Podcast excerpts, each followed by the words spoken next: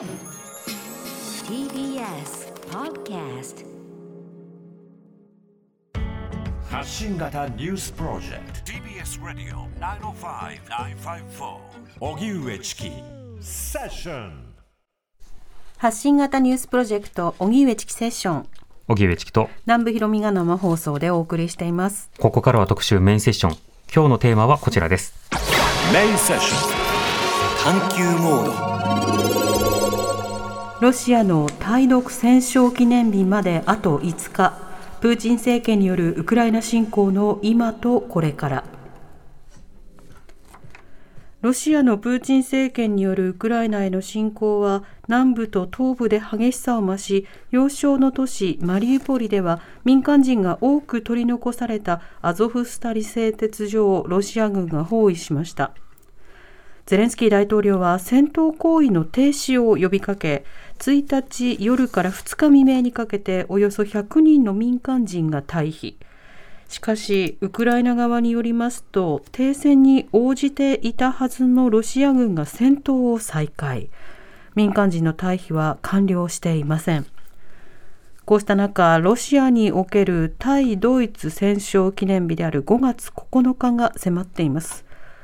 この日にはプーチン大統領の演説が予定されていてその演説内容をめぐり宣戦布告をするのではないかなどさまざまな報道が飛び交っています。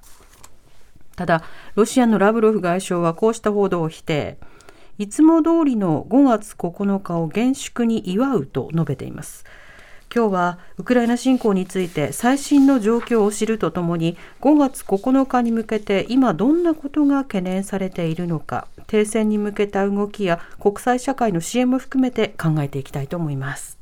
では本日のゲストスタジオにお迎えしました朝日新聞論説委員で元モスクワ支局長の小牧昭義さんです。よろしくお願いいたします、はい、よろしくお願いします。お願いしますさてあのマリウポリ2日間の停戦が実現もえその後ロシアがすぐに攻撃を再開ということになりました、はい、そもそも今回の、えー、期間限定の停戦というのは何のためにどうして結ばれたものなんでしょうか、はい、これはあの両方ロシア側とですねあの国連および国際社会の側の思惑がまあ一致する部分があったから実現したわけですけれども、はい、もちろん国際社会はあ地下の住民を救出したい。一方、ロシア側はですねロシア側で、えー、プーチン大統領のイニシアチブで住民が救助されたという報道をしています。はい、それと、あと救助した住民がですね、地下でアゾフ連隊から出るなと言われたとか、非常に乱暴な扱いを受けたとか、そういう証言をさせてまして、それを宣伝に使っている。それからもう一つ重要なのは、彼らがですね、えすぐウクライナ側に運ばれたんじゃなしに、はい、一回マリオポリ近郊のベズイメンネというところに運ばれるわけですね。ここは、いわゆる選別収容所と言われていて、まあ、ウクライマリウポリにいる基本的には青年男子をみんな連れて行って、えー、親ロ派か反ロ派かを選別して、反ロ的な人間はその後どうなったかわからない、えー、そういうその選別をしていた場所と言われています。で、そこにまず救出した住民を運んで、はい、誰を国連側に引き渡すかというのは我々が決めるんだ、つまりマリウポリっていうのは掌握したという宣言をしてるわけですね、えー、それがを形として見せる、あそこにいる連中は自分たちが運命を決めるんだと。いうことを見せる、そういう意味合いもあったと思います。そこではその民間人、まあ、ほぼ人質とされているような状況ですけれども、尋問としては何を聞かれるのか分かっているところというのはどうなんでしょうか？あの今回についてはちょっとよく分からないですけれども、うん、あのまあ、それはキーウ近郊での占領地でも行われていたことですけれども、はい、まあ、あ携帯電話とか、あるいはパスポートを見せられたりとか、あるいはあの入れ墨とかありますよね、その、うん、進路的なですね、あるいはアゾフ連隊絡みの入れ墨がないかとか、そういうことを調べられていると思います。おそらく今回はしかし、そういうことはしないようにということで、まあ、形だけ、えー、あるいはそういうことを、そういう尋問を受けるということを理解した上で、えー、出てきた人たちを連れていった。したがってあの女性とか子供がほとんどでしたよね。つまり、男性は危ないということで、そういう形になったんじゃないかと思います。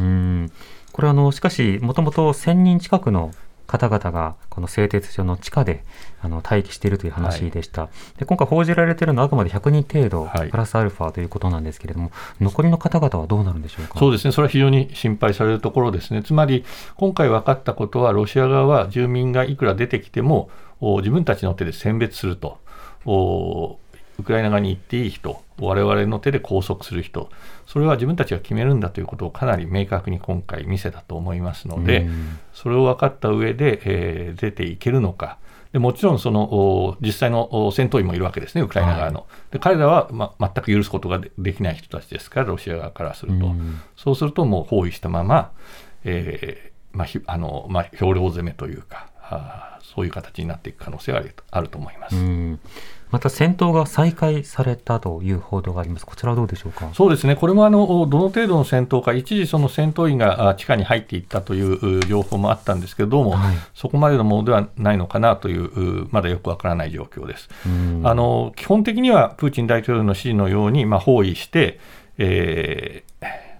出入りをできないような形で、えーまあ、比較的少数のロシア兵がそこにいて、はい、えー、兵力は基本的にはその北の方に動かすというのが本狙いではないかと思います。うんそれはもう全く誰一人通すなというような、そうした指示も出されているということですけれども、はい、これあの、しかしながら、もともと想定していた、例えば人道回廊とか、はい、そうしたの言葉とはどうしても程遠いものにはなってしまってます、ね、そうですね、ただ、まあ、あのこれはあの先ほど申し上げたように、国連とか赤十字も妥協してでも救える人は救わなきゃいけないと。であのまあ、基本的には女性や子どもが中心になったわけですけれども、ロシア側に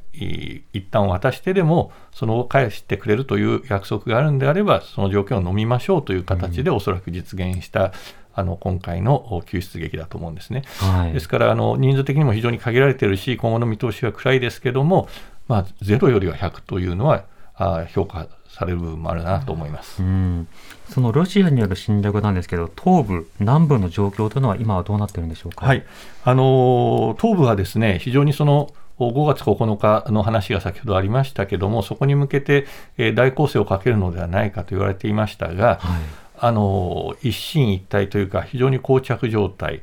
そういう中であの4月末にですねあのロシア軍のゲラシモフ参謀総長という人があのイジュームに視察に来ました、これは極めて異例なことだと思います。うんはい、あのプーチン大統領とショイグ国防大臣とこのゲラシモフ3人で、えそれぞれ核のボタンを持っているとされていて、うん、そういう核を使うかどうかという判断をする最高司令官がですね、えー、現場に行くというのはあのプーチン政権の危機感の表れだと思います。はい、はいこれ危機感の表れ、ロシアのその語りとしてはどうなんでしょうかね、その一つ、まあ、支援というか、ええ、そのまあ、葉っぱをかけるというか、はい、鼓舞するために行ったのだというような語りになるんでしょうか。そうですね、あのまあ、確かにその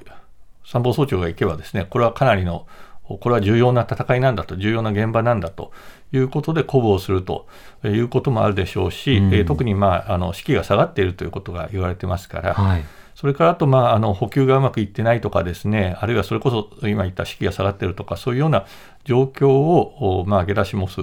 参謀総長本人がですね、見て、プーチン大統領に報告しなければいけないと、そういう状況だったとも考えられます。えーそうしますと、その5月9日に、まあ、一定の成果を上げたいというような見方が、イギリスなどを中心に出ているわけですけれども、それに対しては、ロシアの戦況は、ロシア側にとってはまだ思わしくないということそうですね、つまりあの3月の末に第一段階を終えたと一方的に主張して、はい、キーウ攻略を諦めて、でドネツク州、ルガンスク州、まあ、いわゆるドンバスと言われる地域の解放に集中するんだということを言ったわけですが、ああと1週間ですよね、5月9日、とてもそのはい、その言った約束したあドネツク州、ルガンスク州全面占領、彼らの言葉でいうところの解放というのは見えてこないですよね、まだドネツク州は半分、でまあ、ルガあドネツであルガンスク州は9割程度という、その第一段階が終わった時とほぼ変わらない今状況ですから、えーえー、とてもあと1週間でそういう何らかの宣言ができる状況ではないということです。あのということは、これからしばらくはまたマリウポリ以外のところですと、まあ、東部、南部、この辺りで、まあ、同じ地域があの激戦区として続いていくことになりそうなんでしょうか？そうですね、それであの、まあ、ゲラシモフがこう葉っぱをかけて、まあ、補給の立て直しとか、えー、しかし、そうこうするうちにこう、欧米の支援した兵器がですね、ウクライナ軍も手にして、はい、まあ、あのすでに届届き始めている、それがあ実戦投入されるという段階になってくると思いますので、まあ、まだまだこう先行きは見通せないというか、プーチン大統領が何らかの決断をしない限り、5月9日を過ぎても、今と同じような状況が戦況としては続いていく、そんな状況かと思います。またキーウへの再攻勢がどうなるのか、それからリビウなどその西側にも今でも散発的に攻撃が行われていると報じられています、はい、これについてはどうでしょうか、はい、あのやはりそのロシアが今一番嫌がっているのが西側からの、えー、武器、兵器の供給なわけですよね。はい、でそれをまあ、通過する地点であるとか、貯蔵する地点であるとか、あるいは訓練するようなところであるとか、うん、そういうところを狙っ、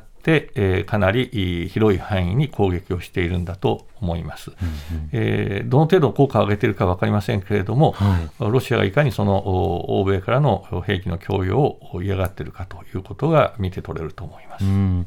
これからさらに本格的に、つまり今は個別のあのそうしたまあ補給になりそうなところ、あるいはまあ、ま、全く関係ないところも含めて、散発的な攻撃ですけれども、ロシアにとってはこれから本格的に各都市なども攻撃したいのか、ここはどうでしょうか？あのいわゆる最初にキーウ、首都キーウを制圧を目指したような本格的な、あのつまり地上部隊を使ったですね、はい、あの攻略というのは、おそらくやれる余裕が今ないんではないかと。それができるくらいであれば、もっとドンバス地方の戦力に、占領にあの戦力を集中させたいというふうに思っているのではないかと思います。はいまたこれ、戦争が続けば、そのロシア側にとっても、長期的には経済的体力、はい、それから兵なども死者が出て、はい、で、そういった家族の声などが仮にいろんな仕方で取り上げられると、ええ、厭戦ムード、つまり戦争を避けるようなムードがじわじわと広がるのか、このロシアに対する、まあ、なんでしょう、こうネガティブポイント、つまりロシアサイドにとってのその否定的なポイントというのはどうなるんでしょうそうですね、あのすでにあの4月の後半の世論調査で、ですね、はい、あの今回の軍事作戦を支持するという人たちの数は減ってきているわけですよね。それでも減ったんですね。えー、あのまあ、それでも過半数ですけれども、3月の22日の時点の調査で、えー、非常にこう、あこれじゃないな、ちょっと待ってくださいね。はい。えーまあ、支持している人が多数派ではあるんですけど、かなり減ってきてるんですよね。で、えー、という傾向があるので、あ、これか、えー、そうですね、あの、ロシアの現代のウクライナで行われている軍事行動について支持するという答え答えた人が3月22日に53%、はい、これは、まあ、あの非常に支持するという人ですね。で、えー、それが4月22日には45%になっている。でどちらどちらかといえば支持すると言ってた人はほぼ同じで、えー、3月が28%で4月が29%ということで、えー、全体としてはあ支持するという人が、えー、減っているということですよね、7ポイントぐらい減ってるのかな。じゃあもともと支持するではない人が3月時点では十数パーセントだったものが、ええ、まあ、2割ちょっとそうですね、そうですね、2割超えてますね。あの、はい、お実際にあの支持ししない、どちらかといえば支持しないって人は合わせると19%で、あの答えるのが難しいって人が7%いるわけですけども、どまあ、2割の人がはっきりとおどちらかといえば支持できない、あるいは支持できないと答えてますね。それはあの何の調査だったんですか？これはあのレバダセンターという独立系の世論調査機関です。はいあのただ、彼らのあの調査でも、まあ、プーチン大統領の支持率は8割を超えているということで、一方でそういう数字もあるんですけれども、まあ、支持するけど戦争をやめてねって人が増え,、まあ、増えつつあるということですね。またそういった世論調査というのはその司法がどれだけ頑張ってもそのこれに答えたら危険かもみたいな、はい、そうした人が多ければ多いほど、影の沈黙者というものが増えますよね、はい、そうですね。ですからこの数字そのものが本当の世論をの縮あのなんていうか縮図だとは言えないと思います、えー、もちろん電話かかってくれば警戒するし今、社会的な緊張が非常に強まっていて、うん、テレビでもウクライナでの戦争の様子を非常に繰り返し報道し、そして外国の企業はどんどんなくなっていく。でちょっとでも抗議をしようもんならあ逮捕されちゃうっていう状況もみんなよく分かってるわけですから、うん、そういう中であえて支持しないとかあいうのはあ非常に勇気がいる、うんうん、そういう人たちでもその人た20%になろうとしているということですよね。なるほど。これあのそういったような状況の中でプーチン大統領のこの間の振る舞いというのはどうでしょうか？そうですね。あのまあ、余裕を見せてはいるんですけれども、はい、やはりその前、あのまたあのロシアに対して攻撃をすれば、あまあ、電光石火というか、電撃的に反撃すると。それはどんな手段も我々は持っているということを言ったりですね、えー、まあ、開戦の時もそうでしたけれども非常に核戦力を持っているということをちらつかせて、えー、西側を牽制するというのが強まってます。なるほど。はい。言葉はどんどん勇ましくなっている。つまり、エスカレーションがどんどん進んでいるようにも見えます、ね、そうですね。で一方であの欧米の方はですね、あの核が使われる危険性はないと思っているという、はい、アメリカの国防総省の高官の発言が伝えられたり、これは要するにそのエスカレーションに付き合う気はないと、多分まあ開戦前の反省もあるんだろうと思うんですけれども、はい。あのバイデン大統領が早々にあのアメリカ兵を出すとは考えていないと言ったり、はい、そういうことがどうもこうロシア側に誤ったメッセージとして伝わってしまった可能性があると。で、えー、どんどんどんどん、うん、プーチン大統領はその時から核使う、使う、使うと言って、えー、牽制しようとする、そのエスカレーションに対して押し込まれる、つまり、プーチン大統領の言葉が抑止として機能しないように、あえていや、それは全く強がりですと、我々は気にしないで、えー、ウクライナ支援を強めるんですということを今言っているんだろうというふうに思います。なるほど。ではそのプーチン大統領の振る舞いについて質問が来ています。はい。はい、えー、タラさんからいただいたメール、はい、ありがとうございます。プーチンの独裁により情報伝達や指揮命令系統がぐちゃぐちゃになり政府軍が機能不全に陥っているのではないかということです。特に軍は最高司令官が最前線に自ら赴くほどに混乱をしていて兵士武器や弾薬も消耗して弱体化しているとすればプーチンが短絡的に化学兵器や生物兵器核弾頭に手を出してしまわないか心配です。軍の体制やプーチンの判断能力は客観的にどうなのでしょう、うん、といただいてある意味キュースを猫を噛むじゃないけれども、はい、追い詰められて、やっちゃいけないことやるんじゃないかと。いう。はい。その心配はあの非常に広く共有されていると思いますね、これは割と早い段階から、あのプーチン大統領の非常に得意なあ理屈ですよね、あのウクライナがロシアから離れるのは許されないとか、まあ、同じ国であるというような。そういうことからするとですねあの突飛な行動に出るんではないかという懸念は拭えないです。そういう意味でそので、それを分かった上でロシアはもうあの核戦力をちらつかせるわけですよね。はい、で何をやるか分からないぞ、こっちはと、失うものはないんだということを国営テレビのキャスターが言ったりですね、えー、あのどうせ人はいずれ死ぬんだみたいなことを言うわけですよね。はいはい、でまあ、ある意味、ねえー、神経戦ですよね。でそれに付き合うことこそ弊害が大きいんだという姿勢で今はあの欧米側は固まっていて、えー、それにそういうやり方には乗らないよということを言ってるんだと思います。ただ、それはもちろんプーチン大統領やその周辺が冷静な判断をしているという前提でないと、まあ、危険なことは危険なわけですよね。だからその見極め見極めというのは非常に大事だし、もちろん心配もあるということだと思います。えーあの今までのその抑止力という考え方、これはあの安全保障上の非常に重要な考え方ではあれど、抑止力の限界というのは常々、例えばゲーム理論とかいろんなところで語られてきましたね、はい、でそのうちの一つが、相手が冷静に判断してくれるとは限らないっていう、その点ですよね。そうですね、まあ、今回まさに開戦がそうだったので、はい、っていう心配ですかね。そうですね。つまりとてももちろんプーチン大統領が錯乱状態にあるとは思わないですけれども、はい、まあ、逆にそれが怖いところで、非常に彼なりに冷静にしかし、我々のから目から見ると、全くこう道理がない、展望がない、ロシアにとっても得をしない、戦争に踏み切ってしまったということで、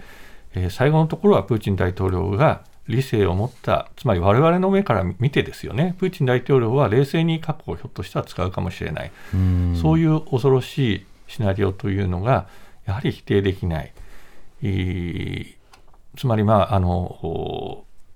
今後の核抑止というのを考える上でもですね、えー、えー核世界第二の核保有国であって、はい、国連安保理の常任理事国であって、はい、そして核不拡散条約で特権的に核を持つことが認められている、つまり北朝鮮とは違うわけですよね。はい、そういう国のリーダーがのそういう、まあ、理性とか判断力を疑わざるを得ないというのは、非常に危険な状況ですよね、まあ、ね。これはトランプ大統領の時も言われたことですよね、えー、あのトランプ大統領にボボタンを持たせていいのかという議論がアメリカで起きた、今度はプーチン大統領ということですね。うん。うん、なるほど過去をめぐる議論もいろいろなところで変わらざるを得ない、それは変わる必要があるということです。続いて、はい、ラジオネームスネークさんからメールです。ありがとうございます。ロシア軍が多数の戦死者を出す中、5月9日の対独戦勝記念日にプーチン氏が何を語るのか、戦死者の家族は何を思うのか、今後のウクライナ情勢、ロシア国内情勢に与える5月9日の影響が気になります。はい、プーチン氏の態度によっては、戦死者遺族の怒りを買い、ロシア国内が不安定になるかもしれません。即時停戦となれば良いのですが、さらなるウクライナでの戦闘激化、ウクライナ、ロシア両国で市民生活がこれ以上損なわれる事態にならないかと、とても心配です。はい、あの心配は非常にあの私も共有します。あの戦争が続く限りロシアもウクライナのも一般市民の生活が良くなる、安定するということはありえないわけで、はい、で5月9日ですけれども、これはあのロシアにとってはあの極めて重要な祝日で、要するに、まあ、ナチス・ドイツに勝った日、つまりロシアという国家が歴史の中で正しい側にあるということを内外に示す日なわけですね。えー、でロシア軍は正義である、ロシアがあ世界を破滅から救った2700万人という大きな犠牲を払って、そういうしかしそういう歴史的に正しい側に自分たちは立っているんだと。そういうことを示す日なわけですよね、はい、その歴史認識と今やってることを重ね合わせてアピールしようとすることは間違いないと思います。ですから、あの Z という形に飛行機を並べて飛ばすわけですよね。えー、それは戦勝の記念日にやろうとしていることの延長線上に今の戦いがあるんだと。いうことを見せようとするわけですよね。ただ一方であの海外の首脳は一人も参加しないということが言われていますし、はいまあ、プーチン大統領、短いスピーチをいつも毎年するわけですけれども、えー、そこで何か大きなあ大胆な発表をするという可能性はないかもしれないですね。あの今戦っている兵士をねぎらうとか、あの昔にはナチに勝った、今はネオナチと戦っているとか、はい、そういうことを言うことは十分考えられますけれども、おまあ、いわゆる宣戦布告的なとか、戒厳令とか、そういうことになるかどうかはちょっとわからないです。なるほど。はい。もう世界史的に見ても、そのナチを否定しながら新たに生まれたナチのような格好で、今、プーチン政権が台頭しているわけですよね。でまた、プーチン政権は、ロシアの今の憲法下や体制の政治状況などを見ると、今しばらく盤石ということが変わらない。はい、となると、いろんなブレーキがロシア国内でかかるということは、やはり想定はしにくいですか？そうですね。あの、もちろんその犠牲の様子ですね、あの兵士の亡骸がどんどん帰ってくるとか、はい、あるいは行方不明になって、えー生死もわからないような方がいっぱいいるとか、うん、あるいはウクライナの親戚の方からいろんな話を聞いたりとか、はい、そういうことが、まあ、あるから、さっき申し上げたように、世論も若干こう支持が下がってきていると思うんですけれども、劇的に変わる瞬間っていうのは、まあ、歴史の中でいつもあるわけですけれども、それがいつか、それが果たしてこう近い将来、ロシアに訪れるのかというのは、なかなか予測しにくいと思います。歴史の盤面というのは何か一つがパタリと変わるとドミノのようにいろいろ変わるというよりは、はい、いろいろなものがじわじわとこう積み重なって最後の一押しで外から見るとドミノのように変わったように見えるかもしれないけれども、はい、あの中においてはようやくそこかというような動きがある。えーそうすると今回、その兵の中でも訓練だと言われてあの現地に行ったっていうような、そうした証言もいろいろ出てきたりはするわけですけれども、はい、そうしたようなそのけ、まあ、語り、エピソードというのが、ロシア国内でまあ今後どう共有されるのか。言論の自由とも合わせてポイント、ね、そうですね。あの言論の自由があれば大きく違ったと思いますね、つまりソ連崩壊というのも、やはりあのグラスの土という言論の自由、情報公開ですね、はい、それでまあ民族運動があ表面化した。民族問題が表面化したということが大きな力になりましたし、チェチェン戦争の時もまだ報道の自由があったがために大きな反戦のうねりというのが世論になったということがあったと思います。はい、うんそれがどうなるのか、あのね、あのやっぱりいろんな情報がこう伝わっていくということはとても重要になってくる一方で、今後、その情報をさらに統制を強めていく可能性というのは、これはどうなんでしょうか？そうですね、まあ、あのすでに十分統制はあ強くなっているわけで、はい、あの本当に、えー、歴史のあるラジオ局が、あまあ、モスクワのこだまというラジオ局が閉鎖されたり、あるいはあノーベル平和賞を受賞したムラトフ編集長のノーバエガゼータというものが、ウェブも閉じて、新聞も発行をやめて、はい、ということで、えー、非常にその締め付けというのは強くなってきていると。えー、ただまああ完全に情報の流れを閉じることはできないわけで、えー、まあ、ネットも工夫すれば見えるし一部の SNS 等は動いているし、えー、それがどういうふうに今後使われて、えー、情報を伝えられるかということだと思います。なるほどまたその5月9日にもしその戦争というふうに宣言した場合、はい、つまりイギリスの例えば一つの見方だと、はい、そのタイミングで戦争と言うかもしれないとなったとき、はい、これ実質的に今もすでに戦争なわけですが、はい、ロシアが仮に自ら戦争だという言葉を使った場合、はい、何かしらの変化というのは起きるんでしょうあの戦争という言葉を単に使うだけであれば、それは、まあ、あの言い方を変えるということで、これまであのメディアが使用することを禁じられてきた戦争という言葉を使うようになる。それもこれはウクライナとの戦争じゃないんだと、我々はウクライナを舞台に欧米と、あるいは NATO と戦っているんだと。いうことで、えー、まあ、だんだん落ちてきている支持を再び持ち上げようと。いや、ウクライナは攻撃は耐えられないけれども、欧米や NATO からロシアの独立を守るために戦っているんであれば、まあ、しょうがないと思う人は一定程度いると思いますよね。それが一つと、もう一つは本当にあの、まあ、戒厳令ですね、えー、これはあのロシア語で言うと、まあ、戦時状態、戦時体制という言葉になると思うんですけれども、はい、そういうものを導入して、それは本当にその法秩序を完全にストップしてしまって、うんうん、えー、国家総動員みたいなこともできるし、えーでまあ、せあの選挙は全部停止されるわけですね、それで、まあ、ほぼ全権が大統領に集中すると、そういう状況に持っていく。という可能性も、まあ、取り沙汰されていると。ちなみにその全権委任のような状態になった場合、そのいわゆるそのとはいえ、大統領には任期が一応制限あったわけじゃないですか、その任期も考え方、まあ、それはなくなりますね、基本的には、あのまあ、次の大統領選2024年で、その時に戒厳令が敷かれていたら、大統領選はキャンセルされると。いうことですね。それは憲法の規定と、まあ、その憲法上の規定をまあ細かく決めた法律と両方あるすでに揃ってますから。なるほど。はい、じゃあ、あの永久大統領のようなこともあり得るわけですか？論理的にはそうですね、つまり、うん、あのずっとその戒厳令ってやっぱり出した後引っ込めるタイミングっておそらくすごく難しいと思うんですね。はい、今のような状況で、これは事実上の欧米との戦争だと。おこれを戦い抜かないとロシアという国は消滅しちゃうんだという理屈にした場合に、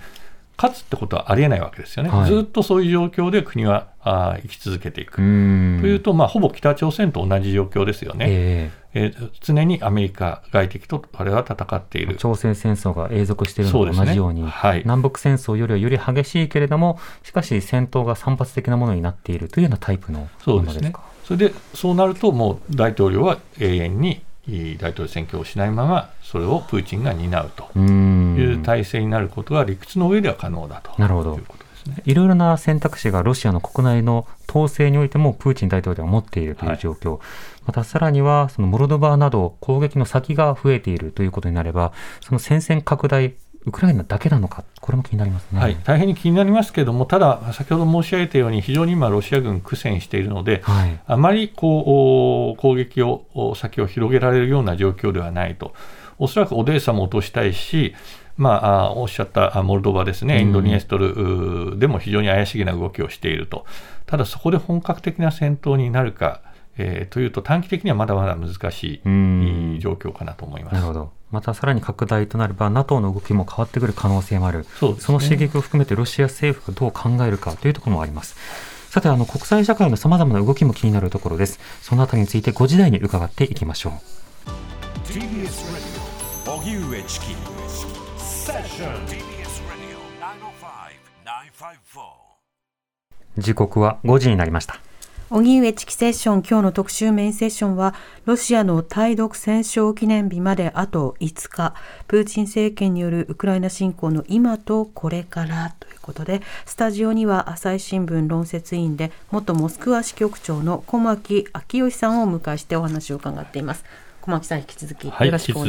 お願いいたします。はい、さてここまでは、えー、戦況の状況やロシアの国内の状況をメインに伺ってきました。はい、ここからはあの少しあの国際社会に目をさらに向けていきたいと思うんですけれども、はい、まずあの今回の、えー、2日間のマリウポリの停戦、まあ、国連のあの事務総長がえー、訪ねて話をして、それによってなんとかメンツがという話もありました。はい、ただ、あの今後、国連がじゃあさらに何か動けるかというと、限度もあるという指摘もあります。この国連の動きはどうでしょうか？はい、あの今回の動きもですね、そのロシア側があ容認できるフォーマットでしかあ実現していないと、はい、しかもその国内向けの宣伝が一通り終わったと思われる段階で、えー、翌日も続くはずだった救出のオペレーションというのが止まってしまったと。いうことで、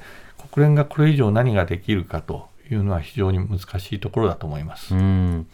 そうした中、あの政府の世界世界のさまざまな政権関係者が、まあ、キーウを訪れたり、訪れたり、それ政権関係者だけではなくて、今度は野党の代表とか、はい、各国の野党の代表などが、あのまあ、ゼレンスキー氏、あるいはさまざまなウクライナの政府関係者と会っていますね、はい、こういった動きはどうでしょうか？あのもちろんそのウクライナをサポートすると、それは与野党問わず、強く支援していくんだという姿勢を示すということはもちろんですが、はい、まあ、それぞれの政治家にやはり国内向けのですねあのアピールという気持ちがないかといえば、それはあると思うんですよね。もちろんあるでしょう、えー、はい、ゼレンスキー大統領と同じ写真に写りたいというようなですね、まあ、はい、あの日本の政治家にもよくあることですけれども、前の政権とかがねあの、えー、オバマ大統領と撮った写真を公約の1ページ目に載せるということやってましたからね。はい、はいあの具体的な支援を伴うようなものではない、それでももうあのゼレンスキー大統領にとってはモラルサポートであっても、それはあのありがたいことだと思いますし、歓迎はすると思いますけれども、おまあ、内政に向けた動きというのも否定できないと思います、ね、そうですね。その中でゼレンスキー大統領の、まあ、ある種の、まあ、パフォーマンスというか発信の仕方ですよね。あのキーウというのは、あるいはウクライナというのは自撮りの舞台ではないのだというような厳しい口調で発信したようなこともありましたよね。はいあのやはりその、まあ、各国の議会でやった演説もそうですけれども、これはもう我々の問題じゃないんだと、皆さんの問題なんだと、うん、これを許すと、今後、世界が危機に瀕するんだということですよね。だからそれをどれだけこうまあ、広がっているとは思いますけれども、えー、どれだけ我々が受け止めるかということも問われていると思いますよね。そこがとても難しいところですよね。当然、各国政府、各国野党などは、それぞれの国の自治というものがありますし、それぞれの国の政治というものをしなくてはいけない、はい、それに対して単に自撮りしているだけじゃないかっていうふうに釘を刺すことによって、ええ、ウクライナは当然、さまざまなストロングな力強い介入を求めるわけですが、はい、それがひいては各国のさまざまな政治の空気をコントロールするというところもある、はい、この点どうでしょうそういう意味だから、ゼレンスキーは非常にあのそういう意味でも優秀というか、う本当であれば我々を助けてくださいと、頭を下げてお願いする立場と言ってもいいわけですね、えー、ゼレンスキー大統領。しかし我々を助けない者が悪者であると、すみません、援助させてくださいと周りに言わせてしまうようにこう、えー、構造をガラッとひっくり返してしまったというのは、ゼレンスキー大統領のものすごく外交というか、政治家としての力量というのは、あのものすごいものがあるなと思いますよね。うん。まあ、一つの、まあ、PR というか、まあ、一つの候補戦略というものが当然問われる、はい、しかし、そうしたような状況がなければ、ロシアのような核を持つ大国などが攻めてきたときに、各国の協力を取り付けるということは、それだけ難しいということでもあるんです。そうですね。あの、そういう意味でも、ゼレンスキー大統領のこの一連のですね、まあ、あ見る目によってはパフォーマンスであるけれども、そのそういう主張に説得力を持たせる彼のまあ、スピーチであったり、えー、えー、まあ、その T シャツを着てるとか、その現場からあ SNS で発信発信するとか、そういうやり方も含めて、これは本当に大した大したもんだと思いますね。人の気持ちなるものをまあ一定理解した上での発信。はいさて、そうした中でですね、他の国にもいろんな動きがありまして、フランス大統領選がまあ終了しまして、マクロン大統領再選ということになりました。はい、まあ、これで当然、その対ロシア、対ウクライナの政策持続ということになるわけですけれども、電話会談、はい、プーチン大統領に対する電話会談、これ継続なんですか？そうですね。あの、昨日、早速実現してですね、はい、3月末以来ということですがあの実はプーチン大統領マクロン大統領が大あの大統領選に再選したときにお祝いの電報を送っているんですね。それで、えー、あなたの国家指導者としての仕事が、はい、の成功をお祈りしますと。で健康と、まあ、安寧というか、そういうものをお祈りするという電報を送っていて、はいでただあの、マクロン大統領の政治家としての成功、外交としての成功というのは、プーチン大統領の敗北だと思うんですけれども、はいね、しかし、それをお祈りするということで、まあ、プーチン大統領としては、まあ、やはりそのマクロン大統領との対話のパイプは、はい、えー、つないでおきたいと考えて、えー、いるというふうに、まあ、私としてもそう願いたいと思いますよね、えー、パイプなのか、普通になんか親愛の情が生まれたのか、そこはちょっと。まだ後世になれたりわからないところありますけれども、えー、ただいろいろ電話することによってマクロン、マクロン大統領経由で、そのロシア国内の情報が一つでも獲得ができるということ、ねはい、一方で西側諸国などの、まあ、メッセージというものを伝え続けるということ、はい、この点の評価はどうでしょうか？あのそういうパイプは僕は絶対必要だと思います。もちろんその、うん、欧米の中にはあプーチン大統領と一切対話すべきではないと、何一つ信用できないし、するだけ無駄であるという意見はもちろんあるし、その気持ちもわかるんですけれども、やはりパイプが完全に閉ざされてしまうというのは非常に良くないことだと。仮にプーチン大統領があ何か和平の動きを模索しようというときに、誰をじゃあ相手に選ぶのかというときに、その候補をやはり用意しておきたいと。いうふうに思います。落としどころのテーブル役というものを、まあ、一つのオプションとして、それが無駄打ちになる可能性も当然高いが、はい、しかしながらそうしたものは国際外交では必要だということそうですね。あの本当であれば、プーチン大統領はもう100%の敗北を彼には与えるべきだと、侵略戦争をというものは一切認められないというのはもちろん筋論ではそうなんですけれども、しかし、現実問題として、えー、何らかの話し合いをしなければいけない時が来ると、うん、その時の糸口というのは残しておかなければいけないのではないかと思います。そうですね。今まではその糸口というものが、なんとか停戦の協議と合意をということだったんですが、このマリウポリの動きを見ても、どうやらもう停戦合意そのもの自体が、まあ、空論で終わりそうだと、空論だというのは無意味という意味ではなくて、どうもその空虚なものとして終わらせさせられるという状況になりつつあります、これはいかがでしょうか？そうですね。あのやはりその戦況次第だと思うんですね、つまり、プーチン大統領がまだあ再びキーウを攻められると、そのための足場を築けると思っているうちは終わらない、はい、対話は始まらない。しかし、そうならない可能性が今、芽生えてきていると思うんですね。で、今回のマリウポリの救出劇も、マリウポリを完全に殲滅したら、我々は和平交渉を終わらせるとゼレンスキー大統領が言った。はい、それが本当に効果を持ったかどうかわからないけれども、ひょっとするとプーチン大統領は完全に目は潰したくないと思ったのかもしれない。そうを僕としては考えたい、つまりそういう意味ではプーチン大統領がまだそういう目を残したいと思ってるんではないかなと期待したいところです。それの難しさもありますよね。あの、東部、南部、それで、あの、占領が終わった。ロシアとしてはこれで停戦というふうに宣言をしたい。でも今度はウクライナとしてはそれを当然受け入れられないという方向で、はいはいあの戦争は終わらないという可能性、はい、これ、最も高い気がしますがそうですね、当面の間はそうですね、あのこれはあの終わらせられるのはプーチン大統領だけなわけです、つまり、ウクライナ領内にロシア軍がいるわけで、うん、それを止める、あるいは引くということができるのはプーチン大統領だけで、えー、それを、まあ、ゼレンスキー大統領には責任はないので、どうなっていくかということですよね、そこは。また、さまざまなあのモルドバへの侵攻の動きなども含めて、その NATO もさまざまな刺激される要因というものがあったりします。また、NATO 加盟国や EU 加盟国が増えていくのではないかという、はい、プーチンにとってはネガティブシナリオだけれども、世界の動きとしては、それをきっかけに新しい秩序が今作られようとしてます、ね、そうですねあの、スウェーデンとフィンランドが急速に NATO 加盟の動きを強めています。でそれに対して、えー、おそらくロシア側あ強く反発するけれども何もできない、はい、えー、そういう中でまた核のレトリックを強めていくと思うんですね。しかし、そこをまともに取り合って、えーまともに取り合わずに、しかし細心な注意を払って、そのシナリオに踏み込まないようにしていくという非常に難しい、外交が求められます。そうですね、世界的に手詰まりの中、変わっていく新しい秩序もどうなのか見ていきます。はい今日は朝日新聞論説委員で元モスクワ支局長の小牧昭義さんにお話を伺いました。小牧さんありがとうございました、はい、ありがとうございました、ありがとうございます。TBS ラディオ荻上チキセッション